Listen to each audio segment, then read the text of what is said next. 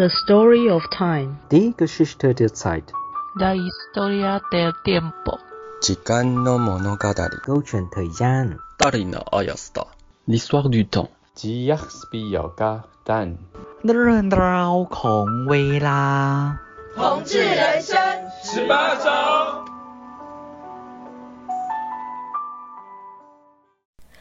Hello，大家好，现在是。你的病我的痛下集，让我们继续来听听 Kayo 跟 Peggy 资讯量破表的分享。狗狗很耐痛，所以所以狗狗在就算是生命的最后面，其实你还是看到它很像很 happy，很很有活力，所以通常那个主人就很难下那个安乐的决定。虽然是他他可能在很很大的剧痛里面，可是它可能表情上面还是让你觉得它很快乐，这样类似这样。真的是这样子。那我想问一下 Peggy，就是说，因为像其实刚刚听 Carol 讲，也有听到就是很多就是说，哎，那个兽医师或者是跟动物医院的一个很密切的连接的部分。那我觉得 Peggy 在这边是不是有很多的一些呃经验啊？不管是跟例如说猫呃狗狗的社团呐、啊，或者是一些相关的什么样子的资讯，你你怎么去做这些资料的一些收集、整理跟运用？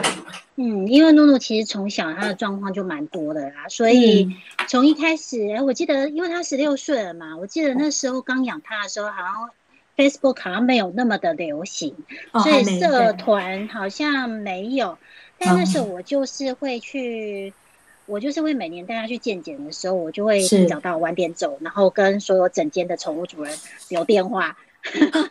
整间的所有宠物主人，对，哇塞！稍微友善一点的，那时候没有赖吧？也都没有，所以我们就有电子电话啊。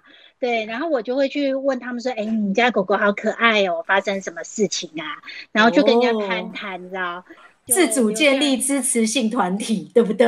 对，因 为因为其实露露是我养的第一只小狗，所以其实我。我那时候对这些知识还不太足够，嗯，但我真的很想把它顾好，所以那时候是这样，就通讯录上面就会有一堆，其实在宠物医院认识、攀谈而来的、搭讪来的，对，哦，有些东西从那开始，哦，因为可能就问他说，哎，那你所以你都在这边这间医院看吗？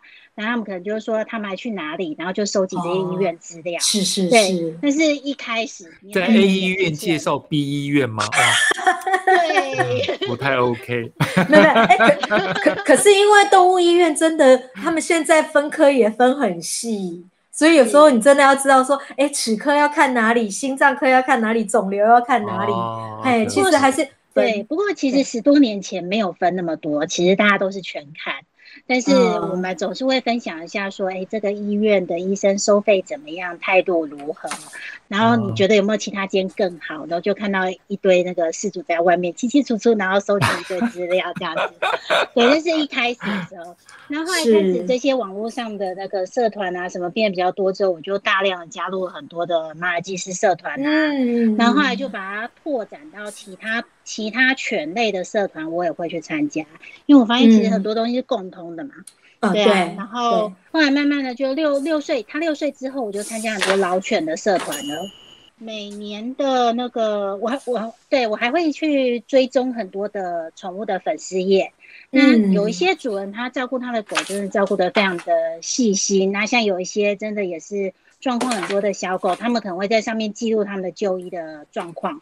那我都会很认真的去读完，然后跟他们的事主就是保持一个良好互动。比如说，不时的就去按个表情符号啊，留个言啊，那大家慢慢在网络上就认识了。然后就，所以我在网络上的支持系统还蛮充足的。嗯，对，大家可以交流很多的资讯，然后每次只要有收集到我觉得还不错的医院，其实我就会在那一年的可能半年或三个月一次的。定时的健康检查，我就会把诺诺带去那边看，因为我觉得你要在那个医院里面留下他完整的病历，这样子，如果你有什么紧急状况的时候，才有办法说去医生马上了解这个狗狗之前的所有的状态。嗯，然后而且虽然说我大部分时候都在台北，那我女朋友在台中嘛，所以她有时候也会去台中，但是我基本上在北中南都有留下一些医院的病历记录。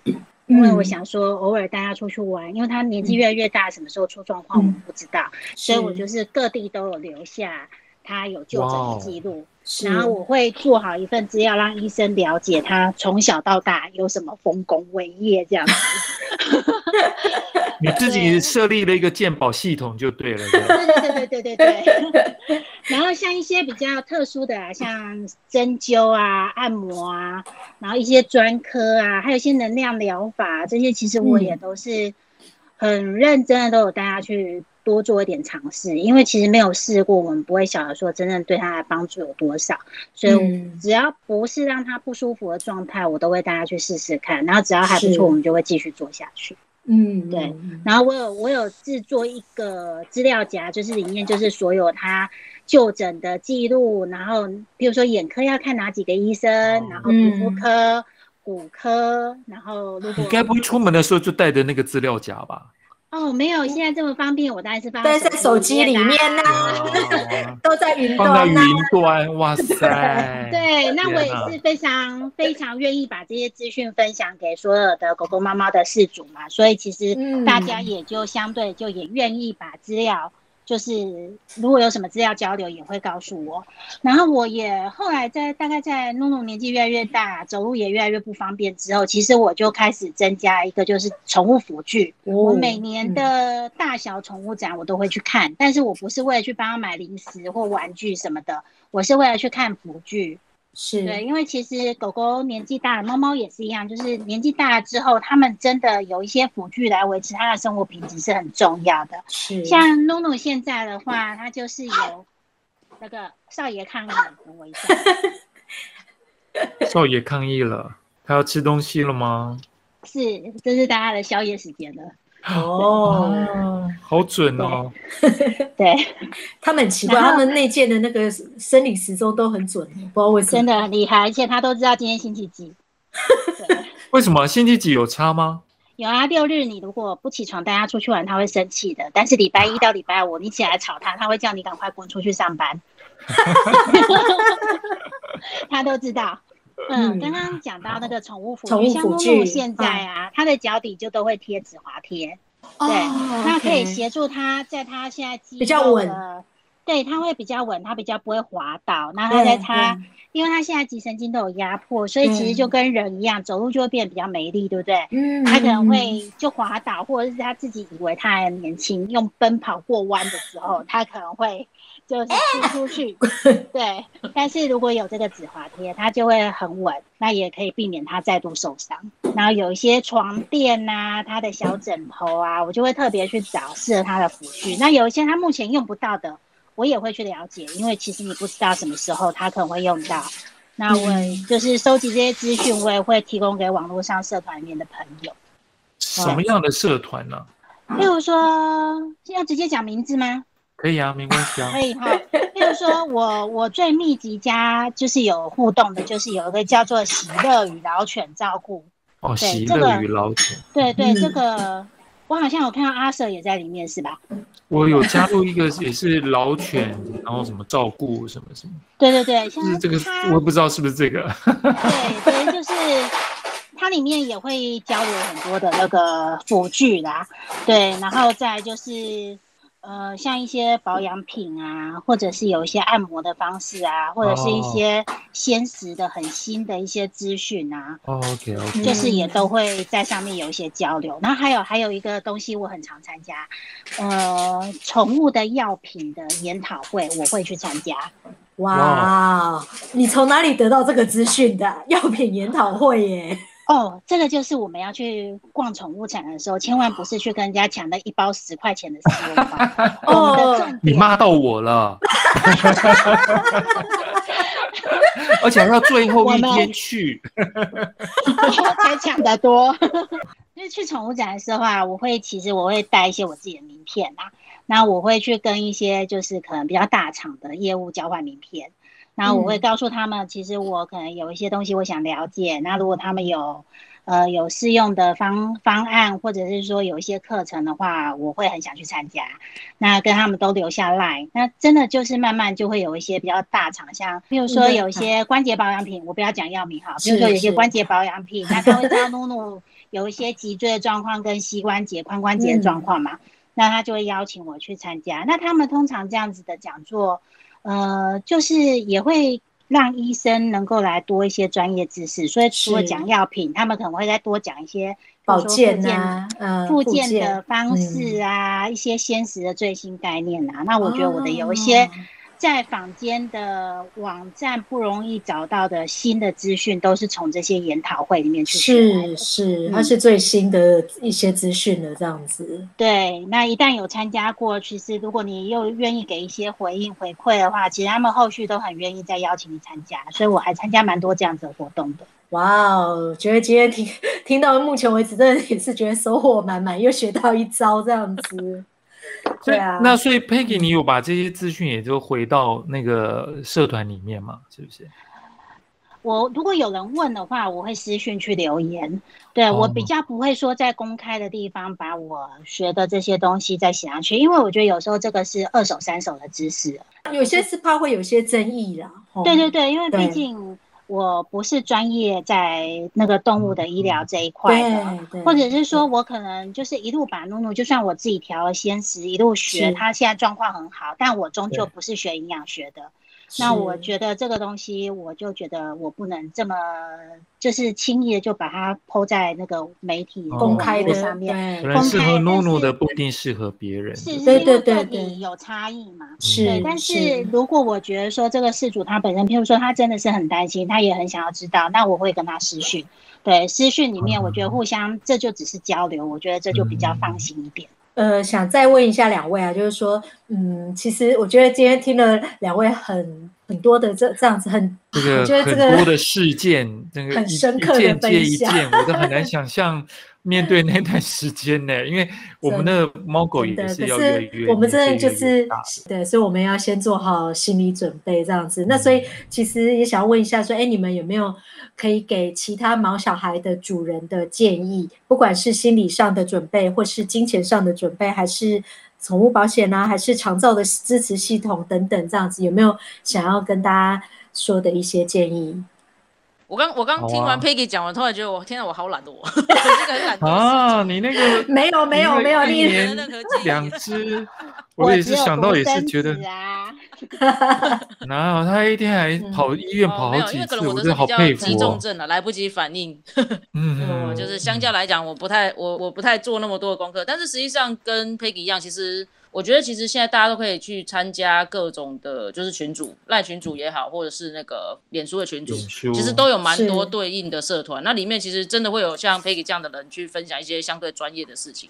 那其实之前我大部分的时候都是蛮潜水的，因为其实你自己不懂什么，那但是你看别人会问问题，那就会有人去回答。嗯、那在这过程当中，就是可以去学到很多。那是我个人是觉得，因为全台湾的兽医院的资源还有医师的素质并不是很平均，嗯、所以其实也许你当地的资源并不是很丰沛，你四周能够找的医院真的不是很好的时候，你可能你认真要找什么好的兽医师也很难找。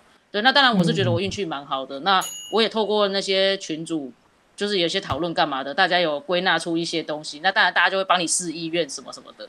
我觉得比较重要的是，就是反正你现在不管你的动物是有生病没生病，定期定期检查是重要的，嗯、第一个，然后再来是说，目前就是看看有哪些资源，不要等到哦，这是发生事情了，他临时要找医院，或者临时要找有没有人可以问问题，这都是太难了。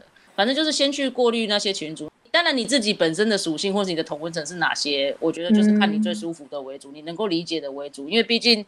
有很奇怪的社团，也是有很奇怪的事主，可是搞不好你很适合，这个我们也不好讲什么。对，没有，这个我认真说，因为就是还是会有人会推崇一些很奇怪的医院跟很奇怪的事主，但是我们我们的确是有不同的属性，会有不同的人。那我觉得就看你随喜高兴啦，就是看你怎么。是但是在还没发生事情之前，多去看看这些。那真正发生的时候，你其实你知道跑去哪里。对，那当然健康的时候，利用血检这个机会到参观不同的医院。我觉得是很重要的，因为其实有一个东西是你要能够了解兽医师跟你讲的话。很多时候医病关系的问题是你不信任兽医师，对，然后你不懂他在讲什么。可是如果假设你今天能够信任这个兽医师，他讲解的东西你可以理解，那我觉得其实对事主是最大的帮助。对，那当然你要先去多逛逛啊，因为当你的动物在生病干嘛的时候，你的头脑大概一半都没有在想这些事情，你不会想去理解什么，你大概想说怎么办？怎么办？怎么办？我到底要不要签那个那个，那时候又很恨不得马上可以知道哪一间是好医院可以送过去，可是对对，临时又抓不到那个资讯。对，而且因为其实当你的动物在很紧急的，因为我一直都遇到紧急状况嘛，那我的我的我的想法是说，就是我可以理解很多事主，当他们平常都觉得啊，我的动物就好好的，然后现在突然发生什么事情，然后送去医院，然后结果就就怎么了这样子，那一定会很责怪那个医师。那当然，你可能很多时候其实医疗是需要去。就是去尝试，然后去试看看说，啊，是怎么，反正中间会经过一些过程。你如果没有办法去，呃，信任你的兽医师的话，这个治疗是没办法持续的。对、嗯、你不可能说，我今天啊这甲维喝，我的瓦吉根，甲维喝的瓦吉根一顶瓦一顶瓦，那可能你的动物就是一直在受折磨。嗯、对，当然不是说不换医院是不好，但是其实你如果能够之前做多做一些功课，你可以减少。一直频繁换医院的事情，特别是猫咪，其实是一个很容易紧迫的动物。是，对。那其实你光是带出去，你我觉得人类心理压力就很大。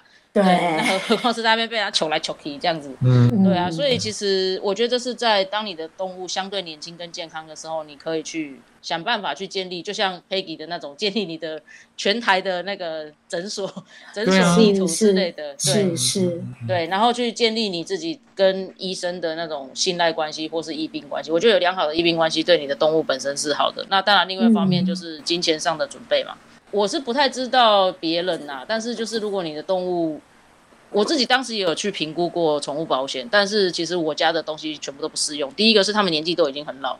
对，然后再来是一一，就算年年轻的一出现就是重症，这种是没有什么保险意义的。所以其实我没有办法给别人说你的动物要不要宠物保险，但是我觉得呃比较通则就是因为其实你真的开始花钱，那是真的很凶。对，那随便一天住院，你算就算最便宜的好了，一天也要一千多块。对，那你也不可能说住一天然后就结束了。对，然后所以其实其实你自己想想，你假设你的动物需要住院大概一个礼拜左右，你需要花多少钱？然后中间也不是说。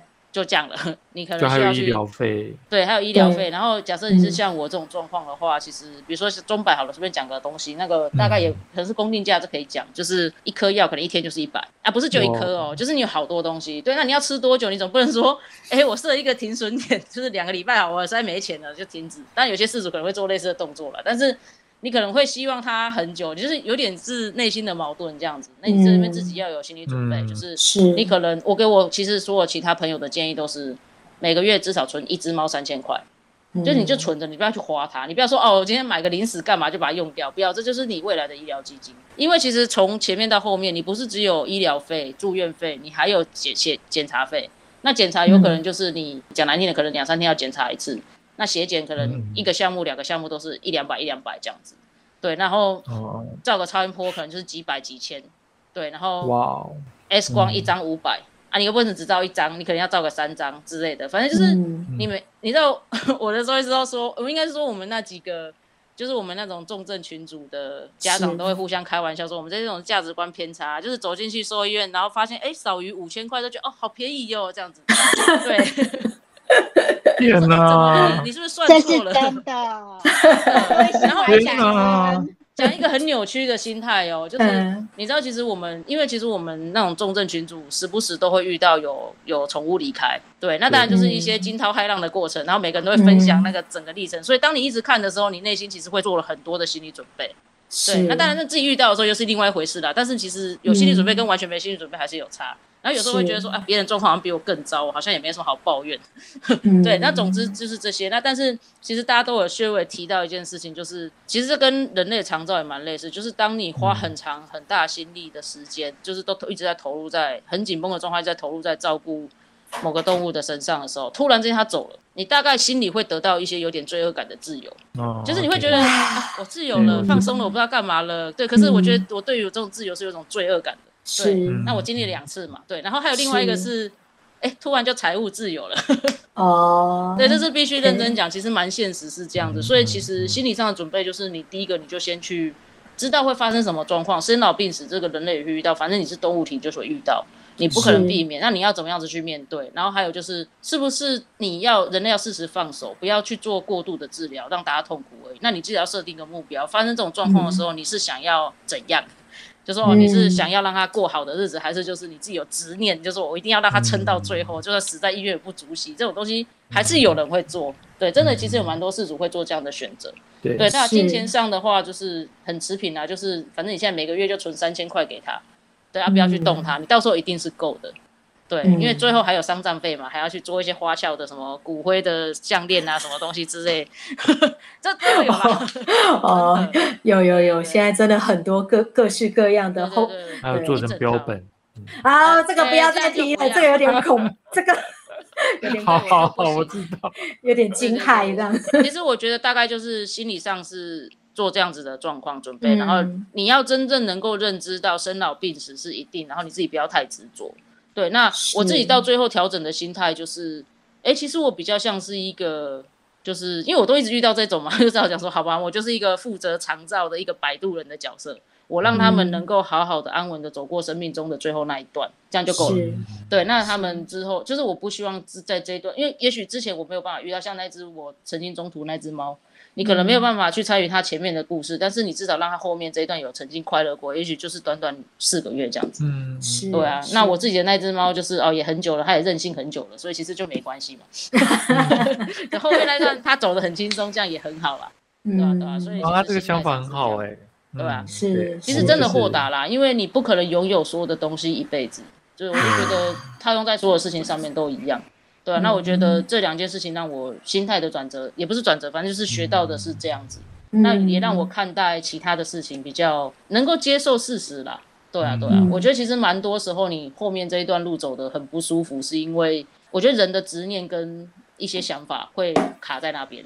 对，那当然，兽医师都可以很客观的帮你做一些准准那个判断，或是一些决定，嗯、也不是决定，他就会提供你一些意见。但是事主其实往往当下是没有办法去去那个的。我我其实其实真的知道蛮多事主，他们因为事前没有准备好，然后心里没准备好，当下发生的时候，哦。就是被乱弄一通，然后钱又喷很多，然后心情超不好。嗯、对，然后事后动物还是死掉了嘛，最后还是走到这个结局了。他们有那个罪恶感，觉得没有把最后一段时间顾好。对，然后怪自己之余，那可能又会怪怪怪兽医师，那整个就是搞得很糟糕。那我个人是觉得何必呢？嗯、因为这是一定会经过的事情。是，对啊，大概就这样。好，谢谢 Ko，谢谢 Ko，嗯，好重要的讯息哦。嗯，安慰了我们。这吗？还好了，有没有？很正向吗？我也这么觉得。那也要准备呀，也要准备。真的要准备了，真的。嗯嗯嗯。那 Peggy 呢？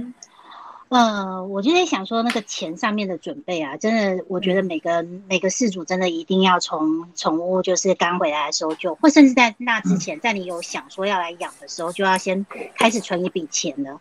我举个例来说哈，就像努努他有，就是我刚刚有说到他有一阵子没有办法排尿，找不到原因那一次，嗯、就那一个月的时间，因为我都送专科，我那个月花掉六位数的金钱，对。所以就是非常大的一笔开销，然后最后是那个几颗 B 群解决，有吗？对，啊、但是没有、啊、没有，但是你没有 B 群一段很便宜耶，对，B 群很便宜，没错，对。但是在你如果没有走过前面那一段，你也不会想说我擅自就丢几颗 B 群给他吃吃嘛，对不对？所以那个、啊、有时候如果说你又是。尽可能想要送专科，想说专科比较专业一点的话，嗯、那个花费真的是非常的惊人，所以我觉得存钱是必要的。嗯、那宠物保险，我是觉得大家都可以去了解一下有没有适合自己的宝贝啊。嗯、那像努努的话，它宠物保险出来的时候，努努已经超过六七岁，其实它没有那个资格保了，所以变成说我就完全不能考虑这一块。嗯、但是。我我知道，其实宠物保险跟人儿保险一样，它的一些规则或者是理赔的条件，其实会越来越严格。所以，其实我觉得大家可以先去了解一下。嗯、如果适合年纪又刚好，嗯、我觉得这可以是这可以是一个，就是其中的一个管道了。对，嗯、我觉得是一个管道，因为不然那个长期下来，嗯、最后那个金钱花费有时候会出乎我们的意料，恐怕不是卖一颗肾，两颗、嗯、都要卖掉。对。狗狗、猫猫都没肾了，人也要没肾。对对对对对，没错。对啊，然后那个，我觉得还有一个，还有一件事情很重要，就是其实我觉得支持系统很重要。嗯呃，有时候我们可能都要上班嘛。那譬如说狗狗狗狗，如果说正在生病，譬如说它可能早上一天可能譬如说正正，譬如说胰脏炎好，它要非常的少量多餐，那它可能一天喂个八餐左右，那你不可能回来八次，或者是你就请一个长假嘛。所以这个时候，你身边有多少人可以进来帮忙协助你，大家分摊这件事情就很重要。所以我们说，平常没事就要卖带出去卖萌，要培养一些干爹干妈。对，然后还有就是，也可能我觉得台北好像在这个部分，北部在这个部分会比较多一点的资源，就是一定要找到适合你们家狗狗日托的地方。对，那你不可能，你不可能说等到他今天病重需要日托，你才带去说哦，我要日托，他们可能也不收你嘛。尤其有，尤其很多日托他是要求要打够的，他要求那个疫苗，对疫苗，对。但是我们有时候，比如说肝肾。已经状况不好，然后年纪又大，我们可能后面不会打，会不打了。对对，不打，你要怎么让人家放心收你呢？是，所以这就变成在那之前，你要当做送他去安亲班一样，大家去跟小朋友玩，所以你就要不时的，嗯，对，要去拔干净，跟老板拔干净，跟动物小朋友们拔干净，对，这样你才有个地方可以送一下嘛，因为你不可能说永远都有办法自己照顾。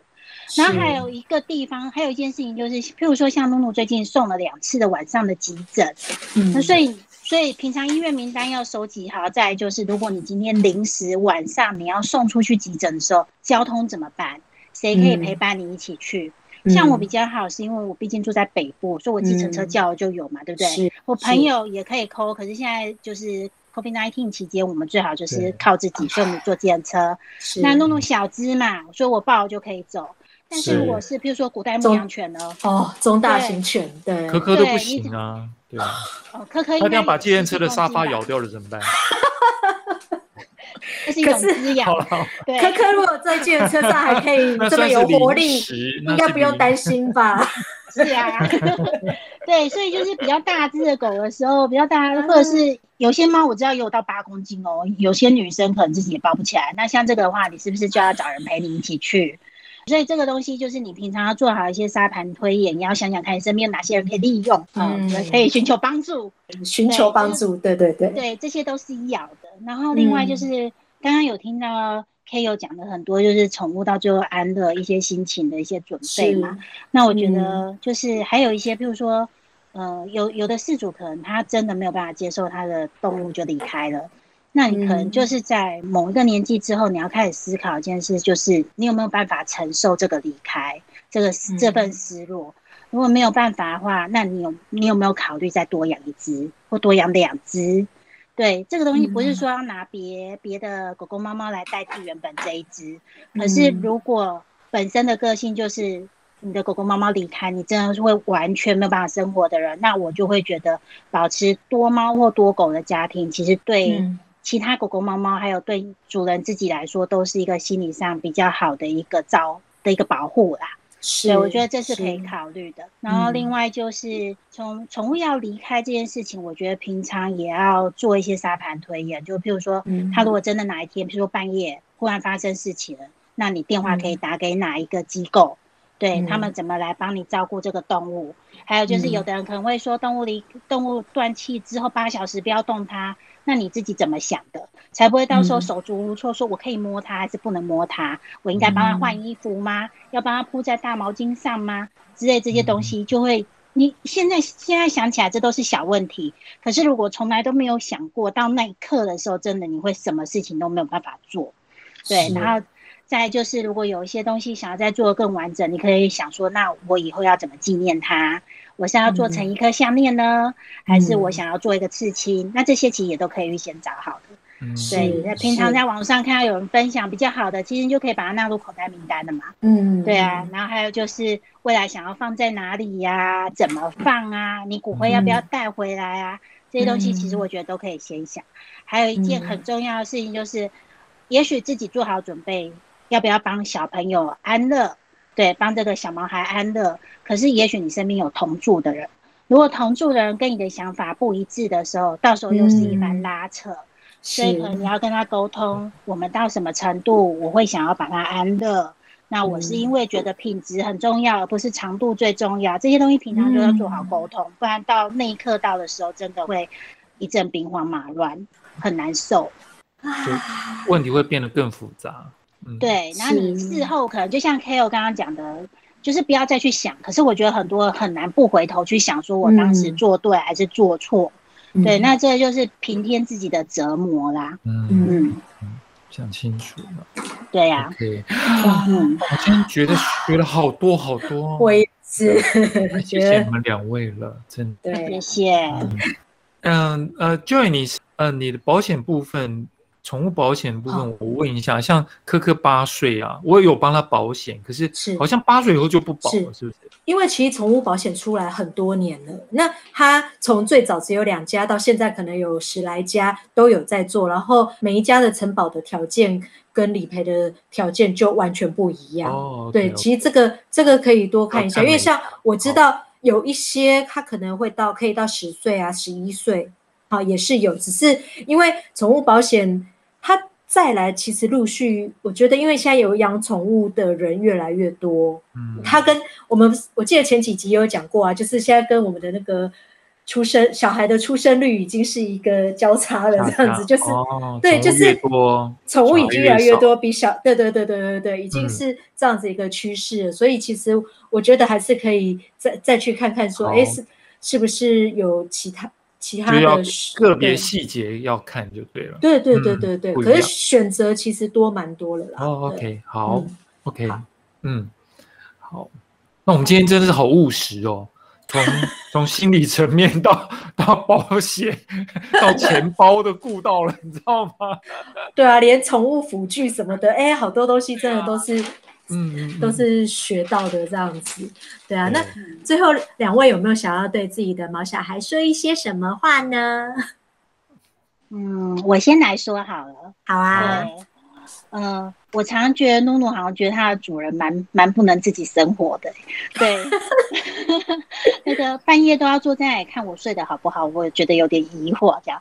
对，所以我想要跟他说，就不管。未来是什么时候？那一刻，那那个时刻到的时候，它就好好的去放心的走了。它主人我其实还蛮有力量的，对啊。然后在这段还生活着日子，它就那个放心的，那个吃，放心的玩，放心的折磨我吧，我我愿意。对，哇，对，有那 Kale 呢？其实倒也没有什么，我觉得我跟我的宠物之间，我觉得我跟他们的关系比较像是室友啦。对，就比较没有主仆的关系。哦嗯、对，但是他们就是反正室友会帮他们喂。对，你你说主是谁，仆是谁？其实我一定是动物的，仆就是我们的。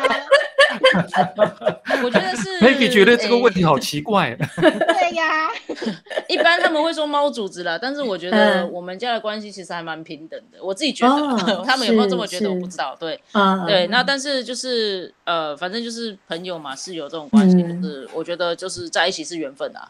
是。对，然后就是大家就是好好的度过，反正就是虽然他们的生命是一定比呃很难讲 对对对，对就就明天跟意外，嗯，对对对对，就是反正就是大家在一起相处嘛，我们就好好的度过，反正就是度过这一生这样子，度过这生命交错的这一段，对对对，我觉得就是这样子，那彼此感谢，我不知道有没有感谢啊，但是我是感谢，对啊，就是。以后我们到天上碰到他们的时候，会知道他们是真的在感谢，还是在抱怨。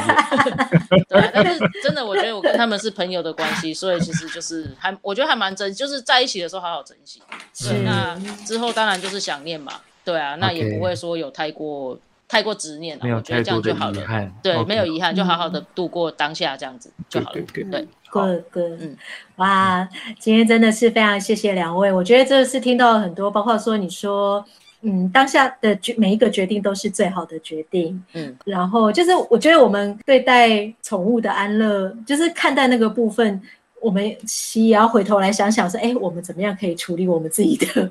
就是我觉得陪伴陪伴年老的宠物跟陪伴年老的家人，嗯、其实也也有一些异曲同工之妙。对，对，这真的是我觉得在我们同志的生活当中，也就是尤其中老年人。真的，这这些日子以来，慢慢会遇到越来越多这种状况。那今天非常谢谢两位给了我们这么多这么多很宝贵的一些经验谈，这样子。对，好，那我们今天的访谈就到这边，谢谢大家，谢谢，谢谢，拜拜，拜拜，拜拜。嗨，大家好，这里是同志咨询热线，我们是台湾第一个立案的同志组织，我们有八个不同的工作小组，提供各式各样的服务给同志社群。有你的捐款支持，我们可以为台湾的同志做更多，也欢迎到脸书和 IG 追踪我们哦。